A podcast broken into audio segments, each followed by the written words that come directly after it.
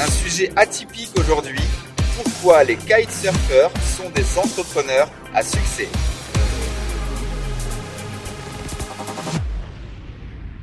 Donc comme tu le sais peut-être, eh bien je viens du sport de haut niveau, donc toute ma vie j'ai été vraiment imprégné, baigné dans cet univers. La deuxième place ne compte pas, que la première, la compétition, etc. Travailler dur, s'entraîner plus de 30 heures par semaine. Bref, j'ai également coaché en international. Et bah, tout ça, forcément, à un moment donné, ça joue un rôle dans ma carrière professionnelle également, ne serait-ce qu'au niveau du mindset. Mais aujourd'hui, vraiment, l'idée est de te parler de ce parallèle entre le kitesurf et l'entrepreneuriat. Et j'ai choisi spécifiquement ce sport, non pas parce que je l'adore et que je le pratique, mais parce que tu vas voir en fait en quelques secondes, en quelques minutes, eh bien comment il est similaire à l'entrepreneuriat et en fait pourquoi eh bien les kitesurfers sont de bons entrepreneurs ou des entrepreneurs à succès et pourquoi également en fait les entrepreneurs sont des bons kitesurfers.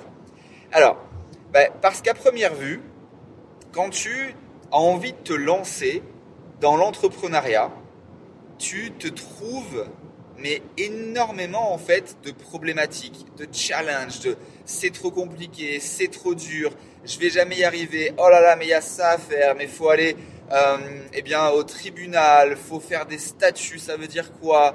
Comment ça se passe? Je connais pas d'avocat, bref, mais ça te paraît mais une montagne de choses à faire, tu as l'impression que ça va te coûter des milliers d'euros, tu as l'impression que tu vas en avoir pour des mois que tu vas euh, arrêter de sortir, de voir ta femme ou ton mari ou, ton ami ou tes amis ou je ne sais quoi. Bref, tu en fais mais tout un cinéma, mais ce n'est pas de ta faute.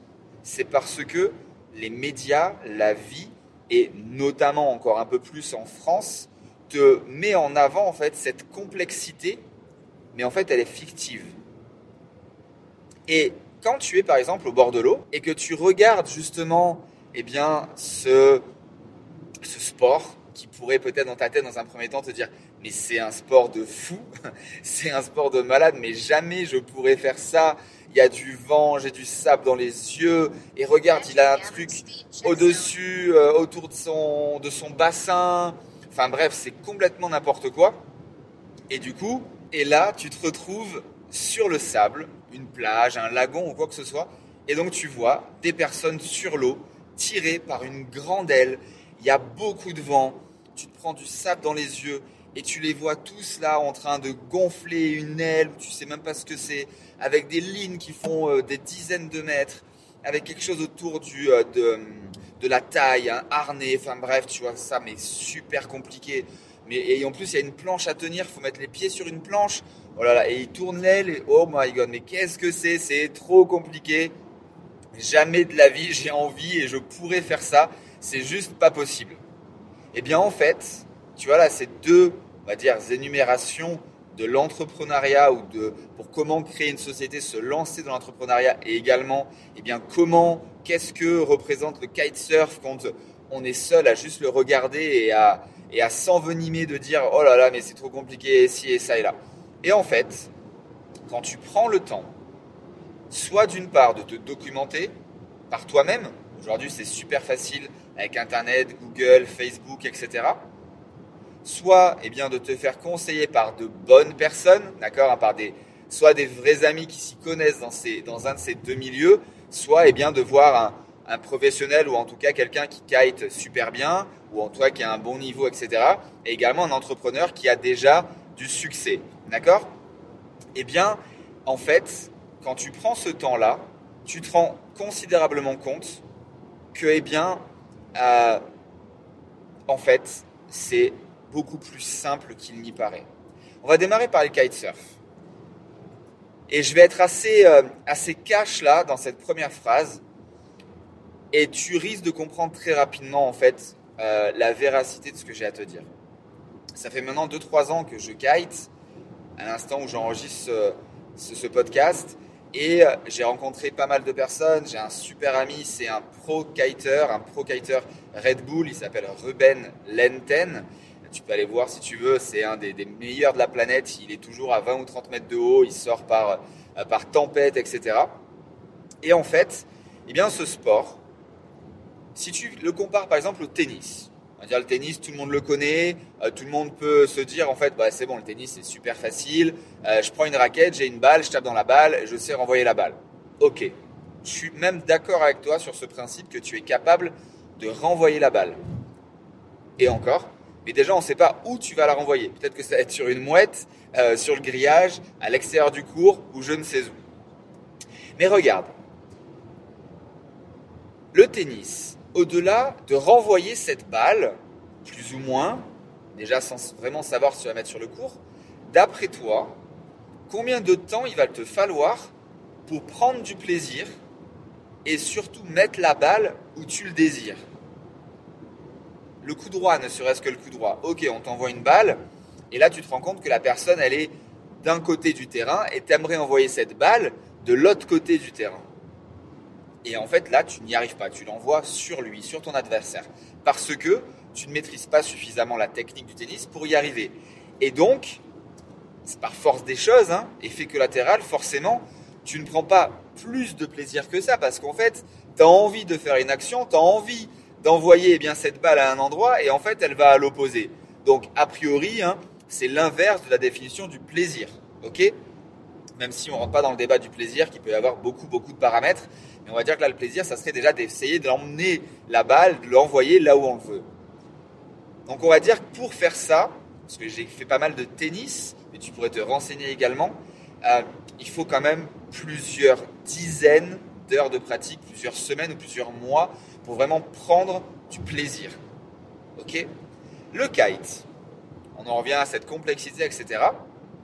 Et Déjà, moi, ce que je te conseille, c'est si tu ne l'as pas encore démarré, si tu veux démarrer, d'aller dans un endroit où tu es quasiment sûr qu'il va y avoir du vent pendant plusieurs jours d'affilée.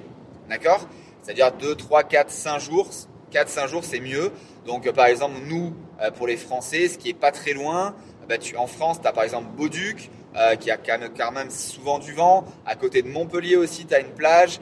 Et sinon, à Darla, dans le sud du Maroc, tu as un lagon, c'est vraiment magique, magnifique. C'est là d'ailleurs où j'ai appris à kiter.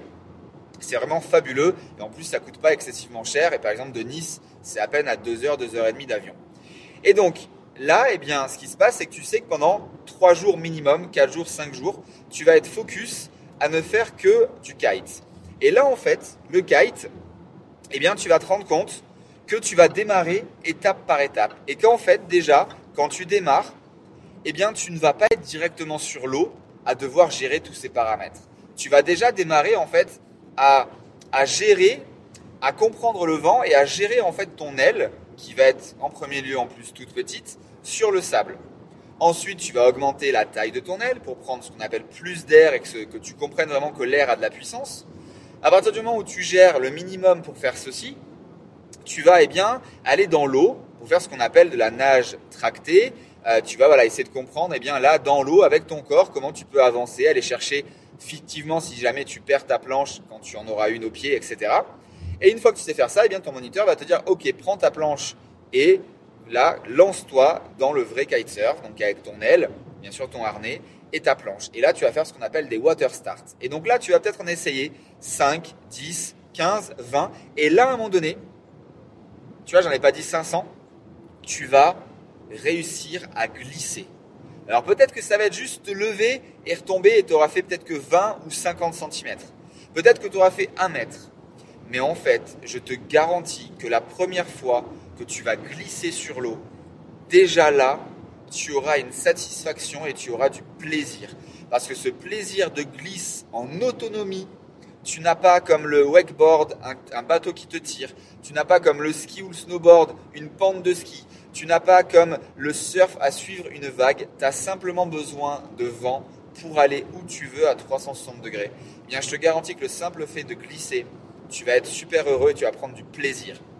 Et ça, eh bien, suivant un petit peu ce que tu fais dans ta vie, euh, comment tu es sportif ou pas, comment tu appréhendes l'eau ou pas, etc., etc., eh bien, cet effet de glisse peut apparaître, peut venir la première journée et dans la majorité des cas, la deuxième journée. Et là, vraiment sur un avatar, sur une personne lambda.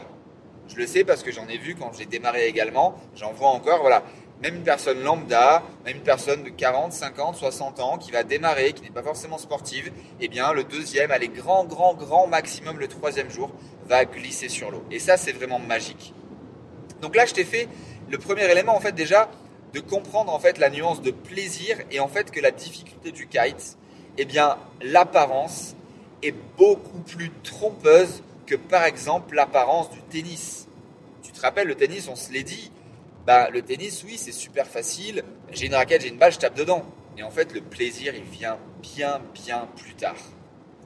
Et donc là maintenant tu vas me dire oui mais Franck tu m'as parlé de pourquoi ton titre, ton sujet était pourquoi en fait les kitesurfers sont des entrepreneurs à succès.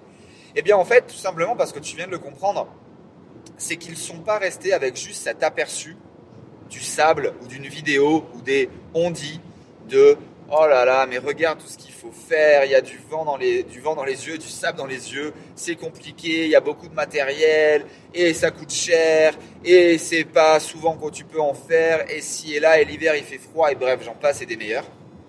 Alors qu'en fait, eh bien, l'entrepreneuriat, comme je te l'ai expliqué au tout début, c'est exactement la même chose. Tu penses et tu te rajoutes même des choses, mais encore une fois, ce n'est pas de ta faute, c'est la vie, c'est les médias, c'est, c'est eux qui te mettent ça dans la tête, comme plein d'autres choses. Et là, l'entrepreneuriat, on va déjà un petit peu le limiter à simplement créer une société, se lancer, faire ce premier pas dans l'entrepreneuriat.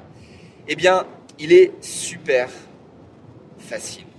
Et je pèse mes mots montre en main une des meilleures sociétés, en tout cas des meilleurs, euh, pas des statuts, euh, des meilleurs types de sociétés que tu peux créer à l'heure d'aujourd'hui en France, c'est ce qu'on appelle la SAS, la Société par Action Simplifiée. Et si jamais tu es seul, donc le seul actionnaire, 100% départ, tu vas rajouter un U derrière qui veut dire unipersonnel. Société par action simplifiée, unipersonnelle. La SASU. Donc là, ici, c'est pas le débat de savoir si elle est mieux que les autres ou quoi que ce soit, mais déjà, je te dis qu'à l'instant T, sincèrement, pour 95% des cas, eh bien, c'est la meilleure société. Bien sûr, après, je ne suis pas ni avocat, ni juriste, il faut se faire conseiller. Moi, par exemple, une de mes dernières sociétés que j'ai créées, je l'ai créée le 14 février 2013, oui, la Saint-Valentin, en quelques heures. Oui, en quelques heures. J'ai démarré le matin, l'après-midi, elle était créée. Alors bien sûr, l'officiel, tu le reçois quelques jours après. Mais moi, ma partie de création, ça a été fait de cette manière. Tout simplement pourquoi? Tu as besoin en fait de trois éléments quand tu crées une SAS, mais quasiment presque toutes les sociétés, en tout cas pas les grosses grosses structures. Tu as besoin, dans un premier temps, des statuts de société. On va y revenir dans un instant. Tu as également après besoin de deux choses, mais plutôt surtout d'aller dans deux endroits. Le premier, eh bien, c'est le greffe, le tribunal de greffe, euh, pour justement déposer ces statuts que tu auras juste au préalable fait euh, signer, fait valider par, si je ne me trompe pas, les impôts. Et à partir de là, tu vas à ce greffe, tu vas payer une centaine d'euros, pareil pour qu'ils te mettent le tampon, et tu as fait la plus grosse partie de ta création de société. Alors moi en plus, donc je l'ai fait à Cannes, et à Cannes en fait, mais c'est quasiment partout, dans, partout pareil dans toutes les villes, parce que ben, c'est logique. J'avais juste à traverser la rue, et là je me suis dirigé vers un, magasin, une société, qui est ce qu'on appelle les annonces légales, les annonces publiques légales, pour officialiser en fait ta création de société. Et donc là j'y étais, j'ai dit voilà, je suis en train de créer une société, une SAS, donc voilà, j'aimerais eh bien faire mon annonce légale. Et là, la femme, elle connaît, bien sûr, elle fait ça toute la journée, et elle te dit, elle te fait remplir un papier, un document, tu euh, une phrase à sortir, euh, deux, trois éléments euh, légaux à mettre. Et là, quelques minutes plus tard, monnayant 110, 120, 130 euros, eh bien, tu as, tu ressors avec ton papier, et le lendemain ou la semaine suivante, eh bien, tu as ton annonce légale dans ce journal. Et ça, c'est comment créer une société en France, notamment une SAS, mais c'est presque la même chose pour toutes. Avoir eu des statuts, on en revient, les greffes avec tes statuts et en face dans la plupart des villes, cette annonce légale. Donc en gros là, euh, monétairement, ça t'a coûté entre 200 et 250 euros. Oui, 200, 250 euros. Ensuite, qu'est-ce que tu as à faire? Également, ouvrir un compte à la banque.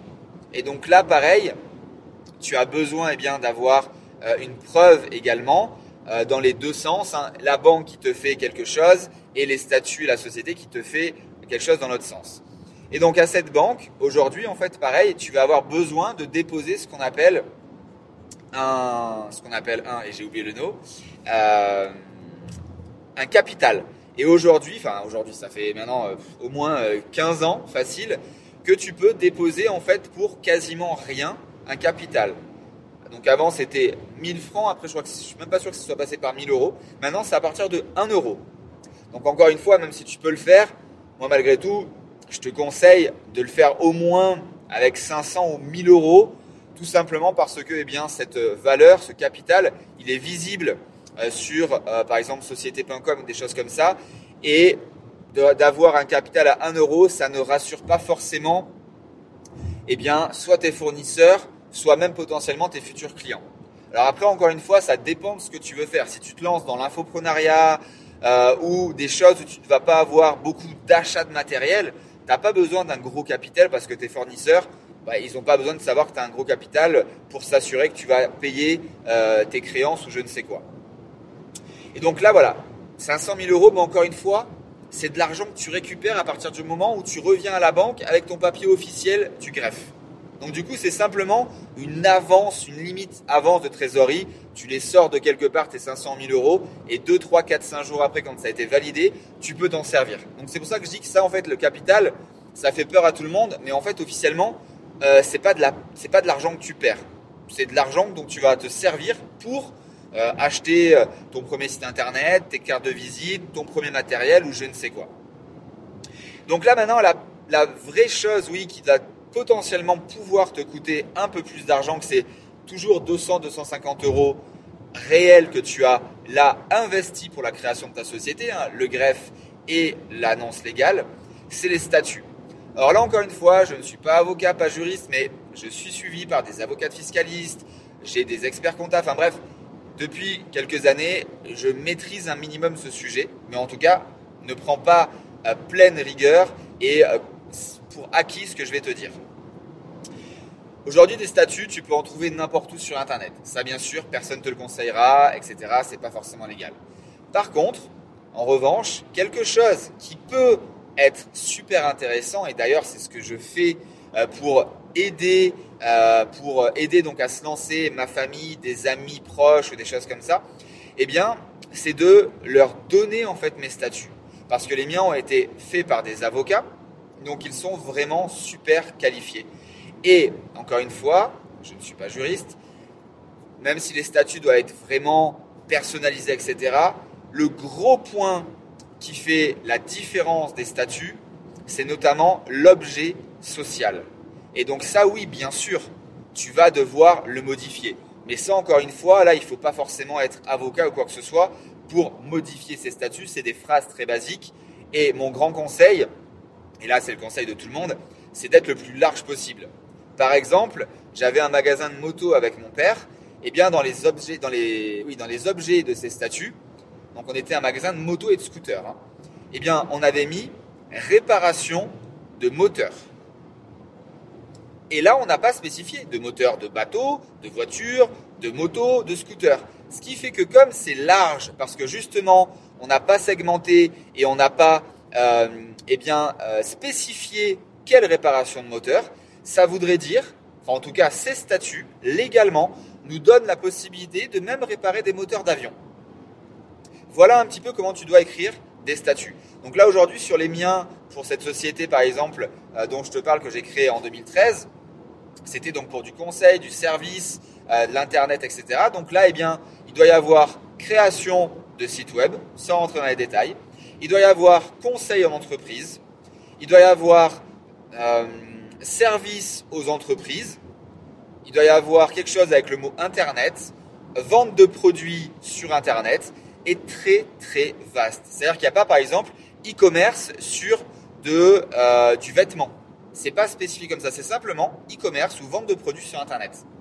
Comme ça, eh bien, ça te permet d'être super large. Donc encore une fois, là c'est concret ce que je te dis, hein, c'est de mon expérience, mais je ne suis pas juriste, etc. Il y a certainement des nuances. Il y a peut-être des avocats qui te diront oui, ça, mais il faut le personnaliser tout simplement parce que également, bah, bah, ils gagnent leur vie comme ça. Donc, je suis pas en train de dire qu'il faut pas aller voir des avocats. J'en ai qu'en plus je paye tous les mois pour justement qu'elles gèrent eh bien tous mes potentiels problèmes ou tout simplement eh bien qu'elles me euh, fassent de l'aide dans mes créations de société, dans mes dépôts de, de logos de marques à l'INPI, etc., etc.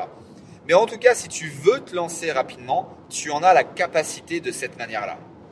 Donc tout ce que tu entends, eh bien, c'est vraiment à jeter à la poubelle. Tout ce que je viens de te dire pour créer cette société, ça ne te coûte que 200, 250 euros. Les statuts, tu auras toujours quelqu'un à côté de toi, dans ton entourage, voire même, eh bien, tu vas dans, euh, dans un club, dans une association, dans ce qu'on appelle les, endroits, euh, les coworking, etc. Et là, tu sympathises, tu discutes avec le, président de ça, ou des gens, ou des entrepreneurs. Et je te garantis que les statuts, tu peux très bien, en tout cas, lancer ta société comme ça, même si tes statuts ne sont pas super carrés. Tu la lances, au moins tu la lances. Tu commences à générer du chiffre d'affaires. Et là, dans un mois, dans deux mois, dans trois mois, eh bien là, tu vas payer un avocat 500, 1000, 1500 euros. Je crois que la moyenne pour des statuts personnalisés, c'est à peu près 1000 euros. Et là, tu vas investir 1000 euros pour avoir des statuts super personnalisés pour toi. Mais encore une fois, tu as trouvé une solution qui est légale, concrète, et où tu ne prends pas forcément beaucoup de risques pour lancer ta société, devenir entrepreneur. Et voilà pourquoi je voulais faire eh bien, ce parallèle sport, entreprise, entrepreneur, entrepreneuriat, mais surtout kitesurf et création de société, devenir un entrepreneur à succès, parce que c'est vraiment la même base c'est au premier abord, à la première approche, le premier regard que tu peux porter sur ces deux éléments, tu te dis c'est de la folie, jamais je pourrais. Et là en plus, ce qui se passe, c'est que tu as demandé à René, à Robert, à Ginette, à Alfred, tes amis, ta famille, qui vont te dire ah mais le kitesurf c'est dangereux, regarde à la télé, ils ont dit qu'il y en avait un qui avait tapé un pylône et un autre qui a tapé un immeuble. Et l'entrepreneuriat, mais regarde, regarde ton frère, regarde ton cousin, regarde Jeannot, il est tombé, il a fait faillite, il a perdu toute ses économies et sa femme l'a quitté. Et je ne sais quoi, j'en passe, des vertes, des pas. Il faut se faire entourer des bonnes personnes. Comment tu peux prendre des informations à quelqu'un qui lui-même ne fait pas ou n'a pas fait ce qu'il est en train de t'expliquer? Et là, je ferai une petite parenthèse dans ce podcast, la notion d'expert. Ou ne serait-ce que les professeurs, etc. Des universités, etc comment tu peux faire confiance, croire quelqu'un qui tous les jours raconte les mêmes choses, alors je vais pas dire conneries même si j'aimerais le dire, mais qui lui-même n'a jamais mis en application ce qu'il est en train de te raconter dans sa vie. Parce que lui, par exemple, tu vas à l'université ou quoi que ce soit, professeur de je ne sais quoi, il est en train de t'apprendre quelque chose pour potentiellement devenir ou avoir un métier qui peut, euh, où tu peux avoir un salaire de plusieurs milliers d'euros. Mais lui-même, il les a même pas, ces plusieurs milliers d'euros ou quelqu'un qui va te dire dans l'entrepreneuriat euh, comment créer un business à un million d'euros. Tu regardes sa société à lui, il fait 100 000 euros. Comment ce n'est pas viable, ce n'est pas possible? Donc comment ta famille, ton père, ton frère, ta soeur, tes amis proches, s'ils ne sont pas dans ce que tu te tends à être, entrepreneur ou kiter, pour reprendre ce parallèle, ne leur demande rien. Ça sera polémique, ça sera euh, discussion euh, néfaste, contradictoire et même presque dangereuse pour votre amitié. Un peu comme on dit les repas de famille, un peu avec l'alcool à Noël ou aux anniversaires. C'est un peu la même chose parce que tu vas discuter de choses où eh bien on n'est pas pas d'accord. Comme par exemple la politique. À quoi ça sert de discuter de politique avec des gens où tu n'es pas d'accord, où tu n'es pas aligné, etc., etc. Ça ne sert absolument à rien. Voilà, donc j'espère eh que ça t'a permis d'avoir une vraie vision et ce parallèle entre sport, entrepreneuriat, mais surtout, eh bien, de te peut-être décoincer ou t'enlever tous ces a priori que tu pouvais avoir. Et j'espère que demain, tu vas eh bien, organiser ton premier stage de kitesurf pour apprendre à kiter ou eh bien, te lancer dès demain également à créer ta société. En tout cas, c'est tout le malheur que je te souhaite de devenir kiter, de prendre du plaisir, de créer ta société, de devenir un entrepreneur à succès. Je te souhaite tout le bonheur et tout le succès que tu mérites. Et je te dis à très très vite sur le podcast Mindset and Marketing Power. À très très vite. Ciao ciao.